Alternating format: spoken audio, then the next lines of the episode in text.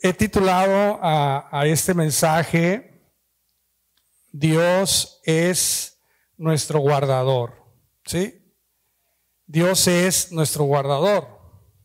Por ahí mandaron la liga con Dios es mi guardador.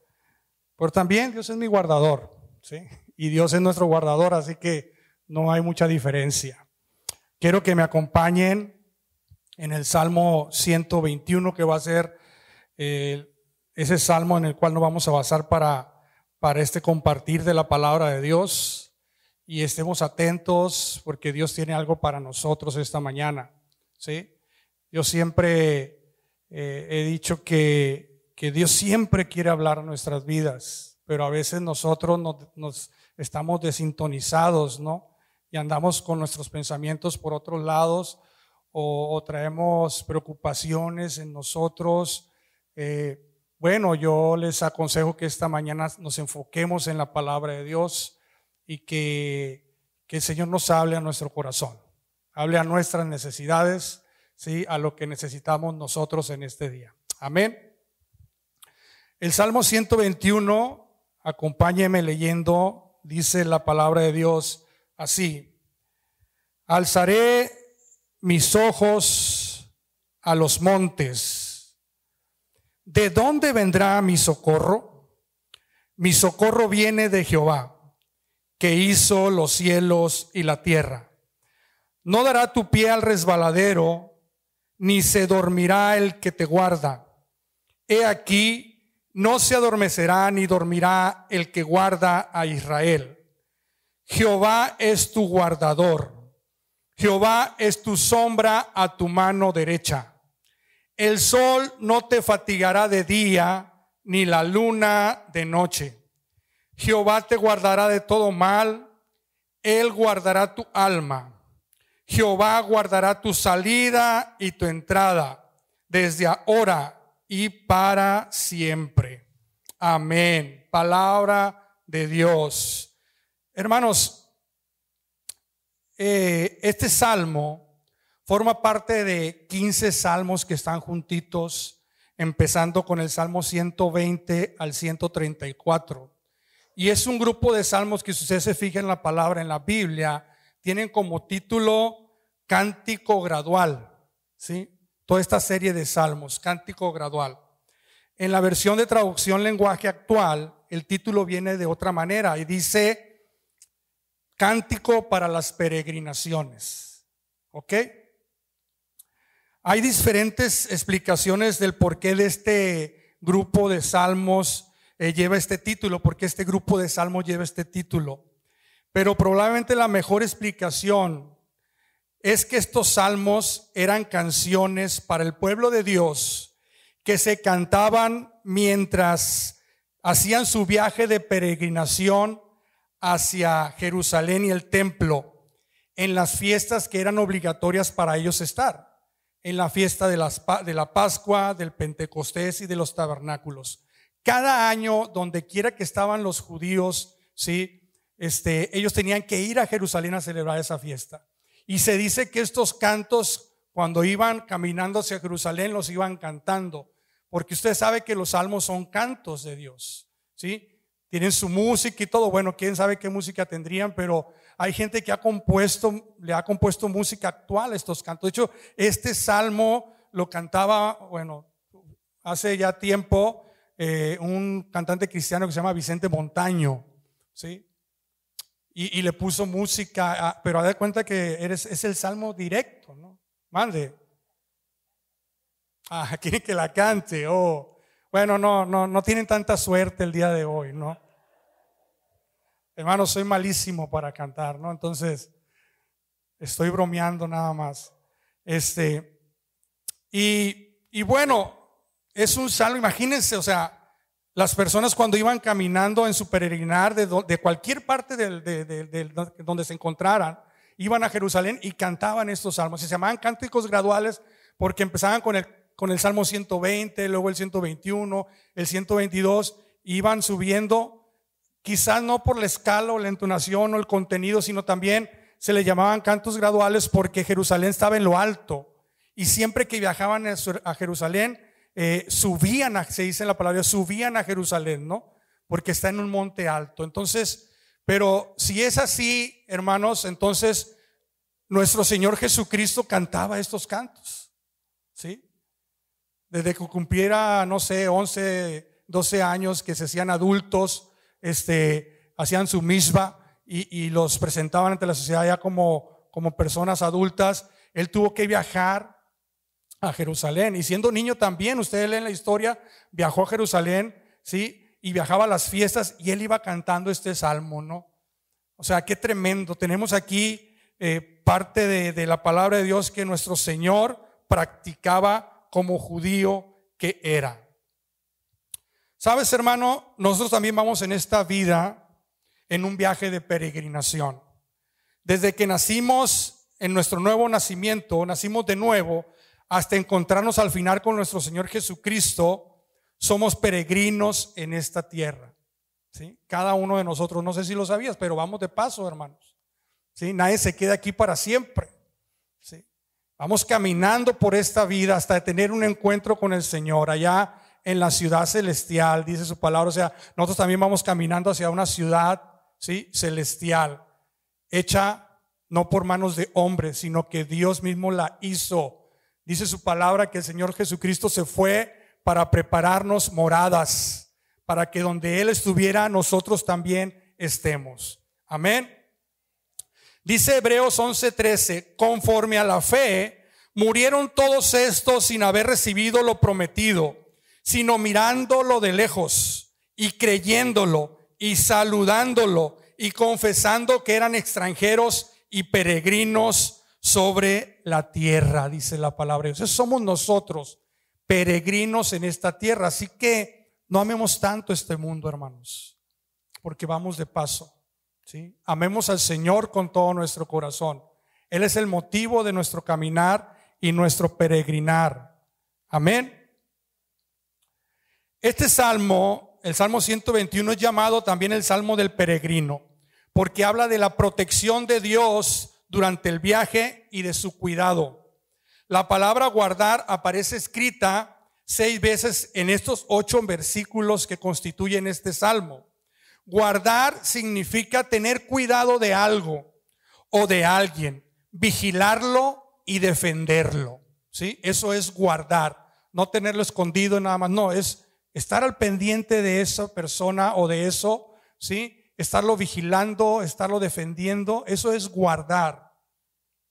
El versículo 1 dice, alzaré mis ojos a los montes, ¿de dónde vendrá mi socorro? Yo cuando recién escuché este salmo, lo escuché en la canción de este hermano Vicente Montaño, y yo pensaba que yo todavía no lo había leído, estaba muy joven, iba recién llegado al Evangelio, y cuando lo cantaba, yo pensé que decía eh, que de ahí de ese monte iba a venir su socorro.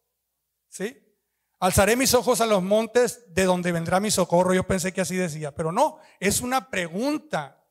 ¿sí? Si ya lo leemos en la Biblia, es una pregunta. ¿De dónde vendrá mi socorro? O sea, primero mira los montes y luego dice, ¿de dónde vendrá mi socorro? Los montes, entre otras cosas, representaban peligro para los viajeros.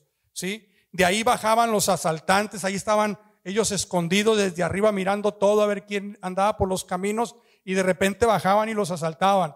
También bajaban pues fieras, ¿sí? Animales salvajes para comérselos en la noche o agarrarlos descuidados. Y si llevaban ellos algún animalito, pues también eh, comérselo. Entonces, ellos miraban los montes con cierto temor.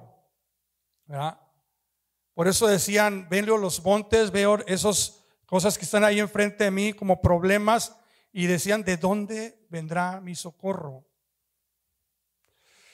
De seguro nosotros en esta vida eh, tendremos muchos montes que atravesar, ¿sí? caminando por esta vida. Y a lo mejor algunos estén parados exactamente a un lado de dos montes o de uno solo. O a lo mejor están viendo a la distancia ya un monte que tienen que atravesar porque así es el camino del cristiano, ¿no?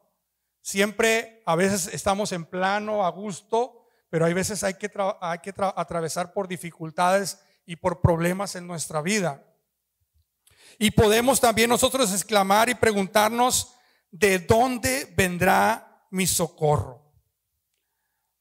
Bueno, a veces nuestros montes son reales, son problemas reales en nuestra vida, o a veces nos ahogamos en un vaso de agua, porque a lo mejor no estamos físicamente al 100%, estamos débiles eh, físicamente en nuestra mente, o también débiles en la fe, ¿no?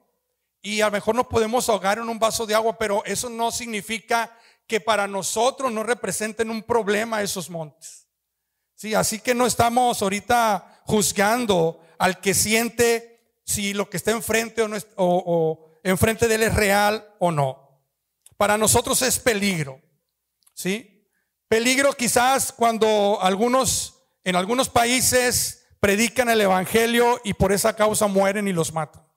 Porque hay países donde predicar la palabra de Dios eh, está prohibida por el gobierno. Y aún así lo hacen porque tienen un llamado de Dios y se enfrentan a lo que el gobierno dice. ¿sí? Porque lo que eh, nosotros, acuérdense, según la palabra de Dios, eh, estamos de acuerdo con el gobierno siempre y cuando él esté de acuerdo con la palabra, ¿no? Porque si en un momento dado el gobierno dice, ¿saben qué? Ya no van a predicar de Jesús. Bueno, pues el Señor nos mandó predicar de Él y de predicar del Evangelio. No podemos hacer otra cosa. ¿Sí? Y, y, pero gracias a Dios aquí, pues hay libertad para hacerlo. Así que aprovechemos esa libertad que tenemos en estos momentos de compartir la palabra con otros. ¿Sí? Tenemos esa libertad. Peligros como cuáles? Pues como esta pandemia que estamos viviendo, ¿no?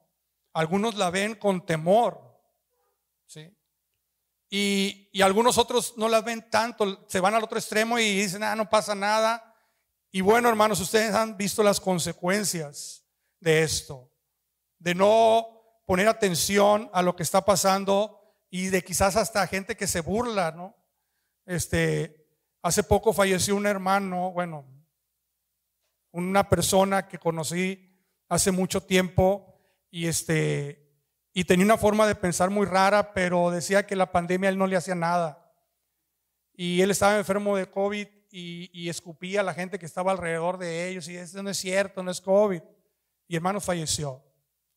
Gente así extremista que no se cuida de nada, sabiendo que estamos viviendo tiempos difíciles, ¿sí? Pero está el otro extremo también de gente que, que vive atemorizada, que también es otra cosa que está mal, ¿no? Simplemente tenemos que respetar lo que dicen las autoridades, usar cubrebocas, ¿sí? Mantener manos limpias, estar separados, distancia adecuada. Amén. Si ustedes se fijan, yo por lo menos las personas que, conozco que han fallecido por causa del COVID, que son varias y en este momento parece que más gente que conozco ha fallecido, son por descuidos. Se han descuidado, no han respetado, no se han vacunado, ¿sí? Entonces tenemos que tener cuidado también con eso, ¿verdad? No somos supermanes, ¿sí? Tenemos que obedecer las reglas sanitarias. ¿Ok? Algunos quizás ven las montañas más altas que otros, pero el peligro ahí está. Cuidémonos, hermanos. Hagamos nuestra parte y el Señor hará la suya. ¿Sí? Nosotros hacemos lo que nos corresponde y el Señor va a hacer lo que les corresponde a Él. Dice la palabra de Dios que la fe mueve montañas también. ¿Sí? Dice que si tuvieras la fe como un granito de mostaza, le dijeras a este monte, muévete de aquí, desarráigate y échate a la mar, y el monte se movería. ¿sí? Eh, eh, eh, hablando el Señor de lo poderoso que es la fe, un granito de mostaza, ¿no? Eso en respuesta a que los apóstoles le preguntaron, Señor, aumenta nuestra fe, y le dijo, bueno, si tuvieras la fe como un granito de mostaza. O sea, así de chiquito, o sea que ni siquiera eso tenían, ¿no? Pero, pero la fe es poderosa en el Señor. Amén. Siempre y cuando hagamos nuestra parte también, hermanos. No somos supermanes. ¿sí? ¿De dónde vendrá mi socorro? Y el versículo 2 es contendente en este salmo. Dice, mi socorro viene de Jehová, que hizo los cielos y la tierra, hermanos. No es de cualquier Dios, es del único Dios todopoderoso. Aquel que creó todo lo que vemos que está a nuestro alrededor el que creó los mismos montes, los valles, los ríos, los océanos, que con su palabra dijo y fue hecho, el Todopoderoso es de donde viene nuestro socorro. Eso es palabra de Dios para nosotros, ¿sí? Nuestros ojos no deben de estar puestos en los montes, deben de estar puestos en el que creó los montes. ¿Sí? No nos vamos a fijar nuestros ojos en el problema, sino nos vamos a poner nuestra mirada en aquel que nos puede sacar de nuestros problemas. No importa qué problema sea. No importa por dónde andemos caminando, ¿sí? Si estamos tomados de la mano del Señor, Él es el Todopoderoso y Él nos va a cuidar. Amén. ¿Cuántos dicen amén? Cuando nuestra mirada está puesta en Él, hermano, las cosas cambian, ¿sí? Miramos las cosas desde las alturas, como las águilas, así que van volando y hasta los montes se ven por allá por abajo, ¿no? porque nuestra mirada está puesta en el Todopoderoso, el que hizo todas las cosas. En este caminar el Señor nos dice, versículo 3, no dará tu pie al resbaladero, ni se dormirá el que te guarda. No dará tu pie al resbaladero. Otras versiones dicen, Dios no te dejará caer. Él no permitirá que tropieces. Nunca permitirá que resbales. Nuestra firmeza, hermanos, viene de Él, no de nuestras propias fuerzas, de nuestro propio conocimiento, aunque seamos eh, muy estudiados, ¿sí? aunque tengamos muchos estudios, maestrías, doctorados, no importa, nuestra firmeza depende de Él, ¿sí? Pero también nuestra firmeza depende de otra cosa. Dice su palabra, el que oye mi palabra y la hace, la compararé a un hombre prudente que edificó su, casa sobre la roca firme. Que aunque vengan ríos, vientos, tempestades, la casa permanece firme. Aquel que oye la palabra y la pone por obra. O sea, su palabra en nuestras vidas, cuando la ponemos por obra, nos hace mantenernos firmes y nos hace que no claudiquemos, aunque venga lo que venga en nuestra vida. También dice su palabra en el Salmo 91, 1, ya se lo saben de memoria. El que habita al abrigo del Altísimo morará bajo la sombra del Omnipotente. O sea, morará bajo la sombra del Todopoderoso, pero el que habita, el que vive ahí, ¿sí? No el que anda para afuera, no el que entra y sale, el que está habitando ahí, que hace de Dios su morada, ¿sí? está bajo la sombra del Todopoderoso. Bendito sea su nombre. Dios nos cuida, hermanos. De eso no tenemos la menor duda, aunque a veces no nos demos cuenta. Ya les he compartido este testimonio, pero quiero que, que lo vuelvan a escuchar esta vez. Yo estaba yendo a predicar hace muchísimos años ya, yo creo que tenía 18, 19 años, y me iba a predicar a un lugar cerca de aquí que se llama la Loma de Rodriguera. Me habían invitado a predicar a estar en esa, eh, pues se le puede llamar, no era iglesia todavía, pero pues era un grupo de reunión, era un lugar de evangelismo y el encargado me había invitado y cada semana iba para allá. Una hora duraba mi camión para llegar hasta allá, era la estación. Iba desde la colonia Morelos hasta la Roma de Roiguera y pues a veces hasta me dormía en el viaje, de lo tanto que duraba. En el calor, 4 o 5 de la tarde, porque tenía que estar allá a las 6, 7 para, para compartir. Y me acuerdo que yo siempre agarraba el camión en un lugar en mi casa, cerca de mi casa, y ahí estaba esperándolo. Todas las semanas duré, estuve yendo meses, por no decir años, estuve yendo ahí y siempre esperaba el camión en ese lugar. Siempre lo esperaba en el mismo lugar. Pero esa vez llegué y sentí moverme de ahí, no sé por qué. Tuve un sentimiento y dije, voy a agarrar el camión más adelante, lo voy a encontrar. No sé por qué, es, es ilógico porque pues, ¿para qué voy a caminar si el camión va a pasar por ahí, por donde yo estoy? Entonces me fui caminando, le di la vuelta a la, cuadra y lo agarré a media cuadra después. A cuenta que caminé como una cuadra así doblada.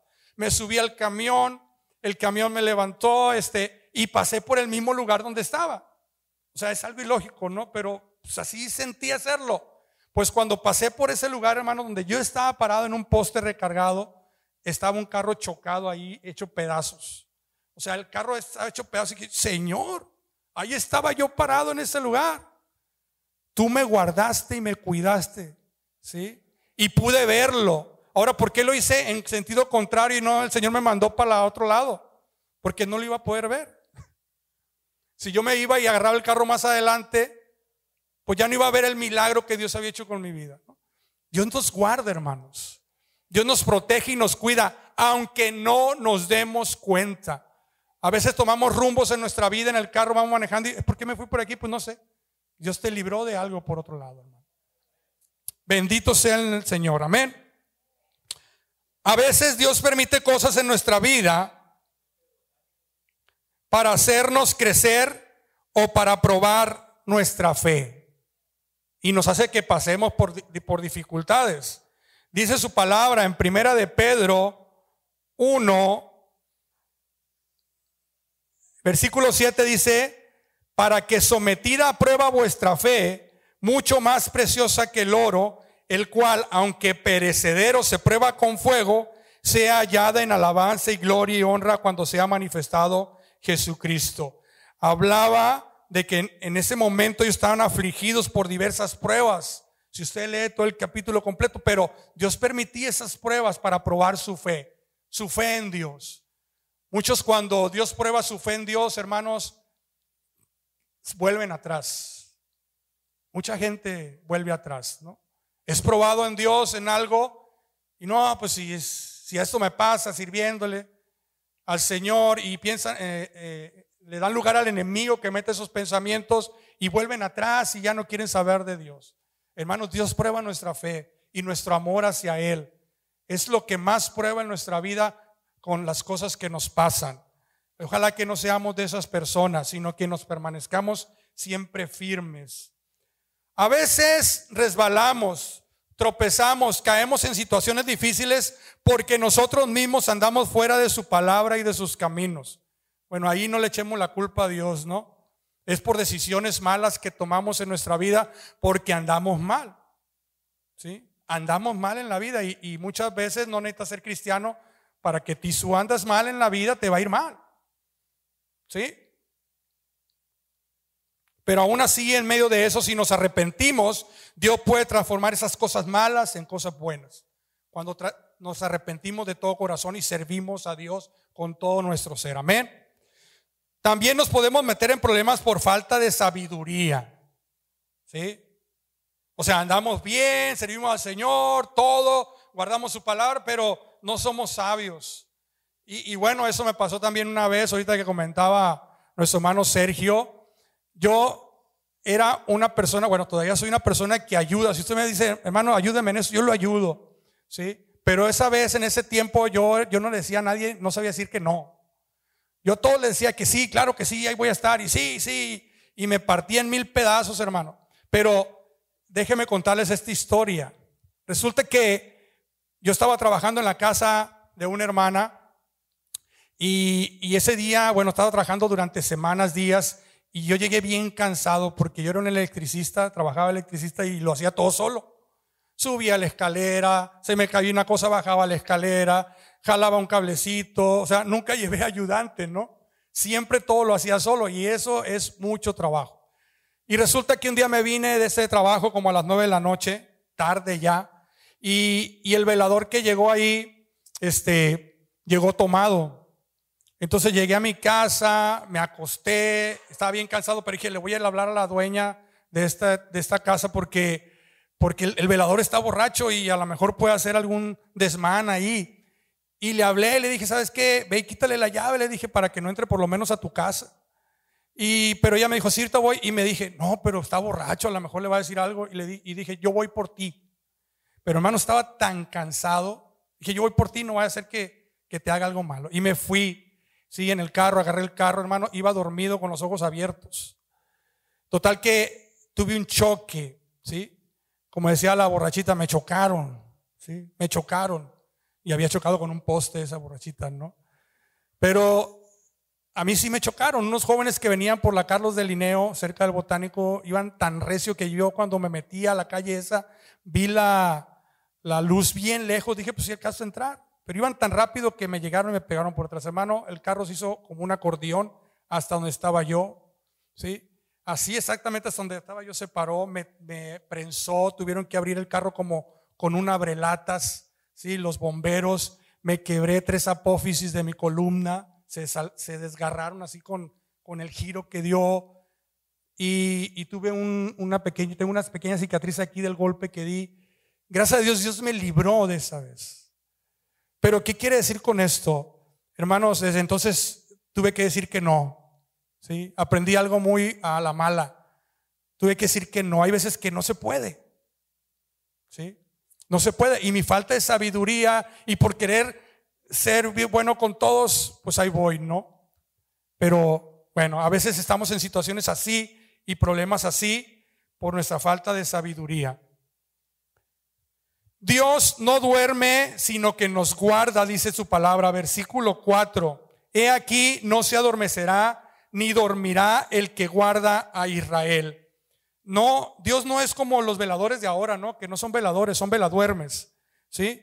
Y, con todo respeto, lo digo porque mi abuelo era velador al final de sus días y, pues él siempre se llevaba su cobija, lo primero que llevaba era una cobija y un cat. Entonces, bueno, que no va a velar? No, pero también hay chance de dormir, dicen, ¿no? Dios no es así con nosotros. Dice su palabra que Él no duerme, sino que Él nos guarda, no, no, ni siquiera dormita ni cabecea, Él está atento de nosotros, ¿sí? Me recuerda esto al encuentro que tuvo Elías y los profetas de Baal, ¿se acuerdan? Cuando eh, eh, se enfrentaron allá en el Monte Carmelo y, los profetas querían hacer bajar fuego del cielo porque el que hiciera bajar fuego del cielo iba a ser el Dios de Israel, ¿no? Y ellos estaban desde la mañana hasta la tarde haciéndose cortadas en el cuerpo y Elías se burlaba de ellos y le decían, grítenle más fuerte, a lo mejor está dormido, descansando, ¿sí? Y se burlaba de ellos porque por más que hacían, nunca bajaba fuego del cielo. ¿Sabes qué? Dios no es así como esos dioses. Sí, a veces quizá tenemos nuestra esperanza puesta más en otras cosas que en Dios. Déjame decirte, Dios es el mejor guardador que podamos tener. Él nos guarda, Él está al pendiente de nosotros, de cada uno de nosotros, en lo individual y como grupo. Dice su palabra así, dos pajaritos no valen más que una moneda. O sea, dos pajaritos, imagínense esos gorriones que hay en la, calle, que vemos esos pajaritos de cafecitos, los machos con el pecho aquí un poco negro, ¿sí? Y las, y las hembras un poco grises son los comunes, se llama gorrión común. ¿Cuánto pueden valer esos pajaritos si usted los quiere vender? Yo creo que nadie se los va a comprar, ¿no? Pero bueno, dice que dos pajaritos no valen más que una moneda. Sin embargo, ningún pajarito muere sin que Dios, el Padre de ustedes, lo permita. Dios sabe hasta cuántos cabellos tienen ustedes en la cabeza. Por eso no tengan miedo. Ustedes valen mucho más que todos los pajaritos. Mateo 10, 29 al 31. Palabra de Dios, hermanos. Si Dios tiene cuidado hasta de esos pajaritos, ¿cómo no va a tener cuidado de cada uno de nosotros? Cuando dice el Señor, Dios tiene contado hasta los cabellos de su cabeza, no es porque Él sea, porque todo lo sepa sino porque está tan atento de nosotros hasta en esos pequeños detalles y nos observa con cuidado, ¿sí? Eso es lo que significa eso. Bendito sea el nombre del Señor. Versículo 5. Jehová es tu guardador, Jehová es tu sombra a tu mano derecha. La sombra, si ustedes se fijan, siempre va con ustedes. Al levantarnos, al despertarnos, al caminar, no importa si haya mucho sol o poco sol, siempre hay una sombrita a un lado. Eso es lo que significa que el Señor siempre está con nosotros. ¿Sí? Él dijo, estaré con vosotros todos los días hasta el fin del mundo. Él lo dijo. ¿Sí? Eso no depende de nosotros. ¿Sí? Eso de que de que esto se cumpla depende de que Él lo dijo y como Él lo dijo, Él está con nosotros. Aún en este día Él está aquí con nosotros. Amén. La mano derecha significa fuerza, poder. Por lo tanto, Él es nuestra fuerza, nuestra fortaleza. ¿Sí? Es mi sombra a mi mano derecha, mi fuerza, mi fortaleza. Su Espíritu Santo es el que nos da fuerza para poder prevalecer. ante cualquier situación en nuestra vida. Dice su palabra en Hechos 1.8, y recibiréis poder cuando haya venido sobre vosotros el Espíritu Santo. Recibiréis poder. No solamente poder para sanar y para hacer milagros, poder para enfrentar las situaciones de la vida, cualquier situación que se nos presente, por más monte tan alto que veamos, Dios nos dio su presencia para poder vencer y estar firmes en los tiempos difíciles. Dice el versículo 6, el sol no te fatigará de día, ni la luna de noche. Me recuerda al peregrinaje del pueblo de Israel cuando salió de Egipto, ¿no? Que en el día iba una nube sobre ellos y en la noche una columna de fuego que los alumbraba y les daba calor, ¿sí? Dios estaba con ellos, no importa la hora del día, todas las 24 horas, ¿sí? El Señor estaba con ellos. El sol puede ser abrasador de día, temperaturas fuertes, pero podían resistir porque Dios estaba con ellos. Su presencia los acompañaba. En la parábola del sembrador, el sol representa la aflicción o la persecución por causa de la palabra. ¿Cómo nos comportamos nosotros en nuestro diario vivir? ¿Realmente ponemos por obra la palabra de Dios? Aún frente a que la mayoría quizás esté en contra de las enseñanzas de Cristo, o nos escondemos, o peor tantito, nos hacemos como ellos con tal de no tener problemas y no sufrir la aflicción por guardar su palabra. ¿Sí? Hermanos, Dios está con nosotros. ¿Sí? Dios nos dará palabra, sabiduría para poder enfrentar y caminar en los tiempos difíciles, aún en la persecución, quizás no como en otros países, pero a veces hay hermanos que son perseguidos por, sus, por su creer. ¿Sí?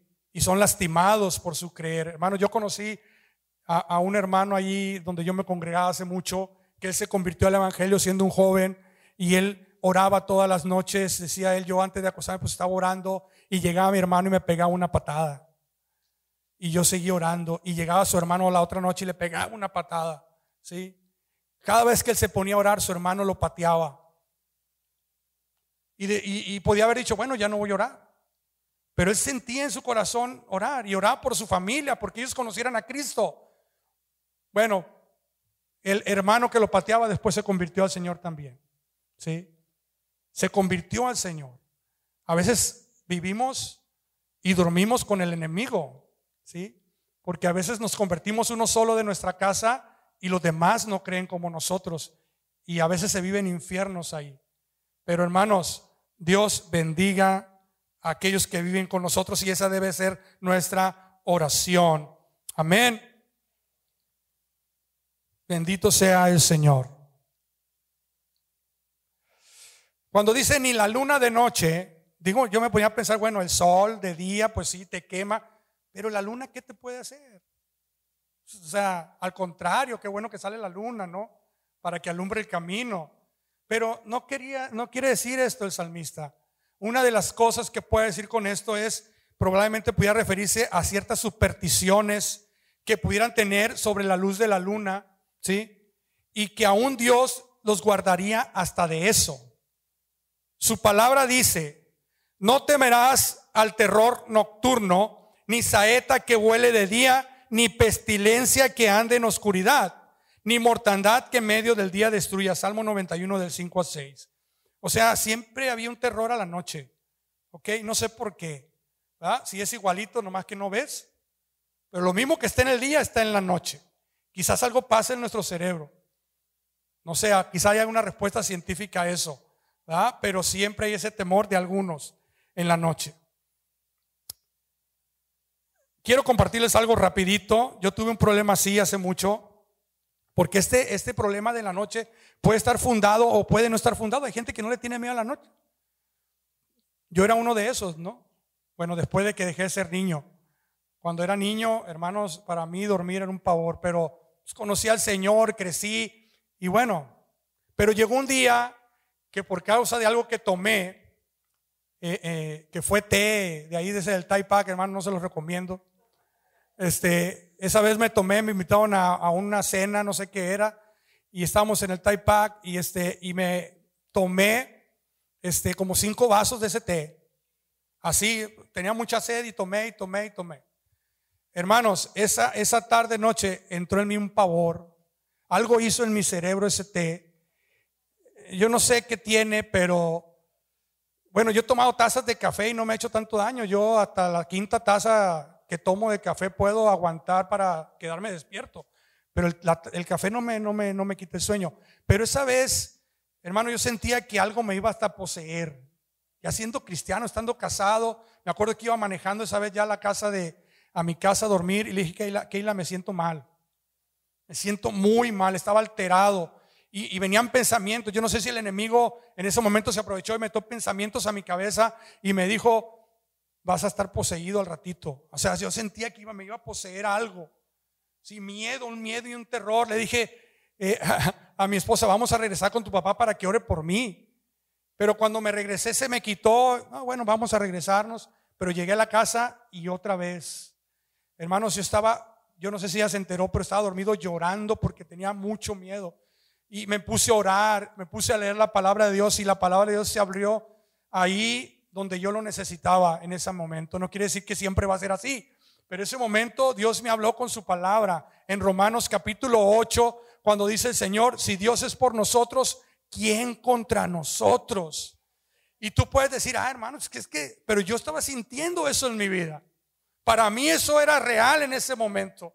Y vino un Señor y me dio una palabra que dice, nada te va a separar de mí, ni principados, ni potestades, nada. Yo estoy en control de todo, dice el Señor. Y eso vino y me hizo, hermano, que me durmiera. Que me durmiera tranquilo y a gusto. Todo el día estuve bien y al otro día otra lucha más. Se fue el sol y empezó otra vez. Hasta que se me quitó y yo ya más fuerte. Pero, pero quiero decirles esto. Hay gente que, que sí se pone mal. Aunque no sea algo real. Pero sabes qué, aún así, si para ti es real, Dios está contigo. Dios te guarda, te cuida, te protege. ¿sí? No importa por lo que estés pasando. Bendito sea el Señor. También la presencia del Señor nos trae refrigerio a nuestra vida. Versículo 7. Jehová te guardará de todo mal. Él guardará tu alma. Sabes, lo que verdaderamente importa es la salvación de nuestra alma.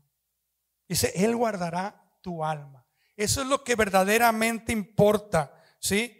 Dice el Señor en su palabra, mis ovejas oyen mi voz y yo las conozco y me siguen y yo les doy vida eterna.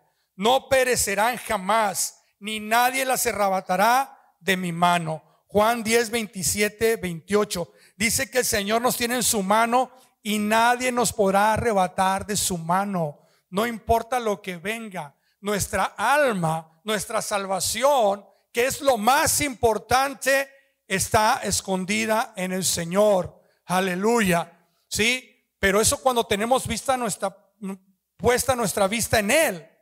Si tenemos puesta nuestra vista en las cosas de la tierra y quitamos nuestra mirada de él, entonces las cosas de la tierra van a tener más importancia. Lo verdaderamente importante en nosotros es la salvación que el Señor nos ha dado. Bendito sea su nombre. Si Dios es por nosotros, como le decía ahorita, ¿quién contra nosotros? Aleluya. Bendito sea el nombre del Señor. Amén. Voy a pedir a los músicos que vayan subiendo, por favor. El versículo 8 dice, Jehová guardará tu salida y tu entrada desde ahora y para hoy nada más, para mañana quizás, de aquí a ocho días, no, para siempre, para siempre hermanos. Eso significa toda la eternidad. Siempre el Señor nos guardará. ¿Sí? Tu salida y tu entrada es una manera hebrea de usar dos opuestos para hablar de totalidad. Se llama inclusión. De día y de noche, como leímos hace rato, también es otra inclusión. Lo que significa que Dios nos guardará en todo lo que hagamos, en todo tiempo, en todo lugar donde nos encontremos, Él nos guardará, nos cuidará y nos defenderá, porque somos ovejas de su prado, sí, porque somos ovejas de su redil. Por eso no debemos de temer. Y si en algún momento el tentador viene, sí, a querer cosas, a meter cosas a nuestra cabeza, hermanos, recordemos que el Señor es por nosotros, que Él nos va a cuidar, Sí, que el Señor está de nuestro lado, el Todopoderoso, el Creador del cielo y la tierra, el que nos formó a nosotros. Sí, bendito sea el Señor. Y dice su palabra, si Él nos dio a su Hijo, ¿cómo no nos dará con Él también todas las cosas? Bendito sea su nombre. Ponte de pie esta mañana. Aleluya. Hermanos. Él nos guardará. Pero también tenemos que hacer lo que nos corresponde a nosotros. ¿Sí? Guardar su palabra, caminar por sus caminos, por sus sendas, ¿sí? Y si aún así el Señor permite algo, va a ser para nuestro bien. Dice su palabra que los que aman a Dios, todas las cosas les ayudan para bien. Esto es a los que conforme a su propósito han sido llamados. Pues si vivimos, para el Señor vivimos. Y si morimos, para el Señor vivimos, morimos, perdón. Así pues, sea que vivamos o que muramos, del Señor somos. Somos de Él somos la niña de sus ojos, aleluya, lo más preciado para el Señor, tanto así que su vida dio por cada uno de nosotros, aleluya.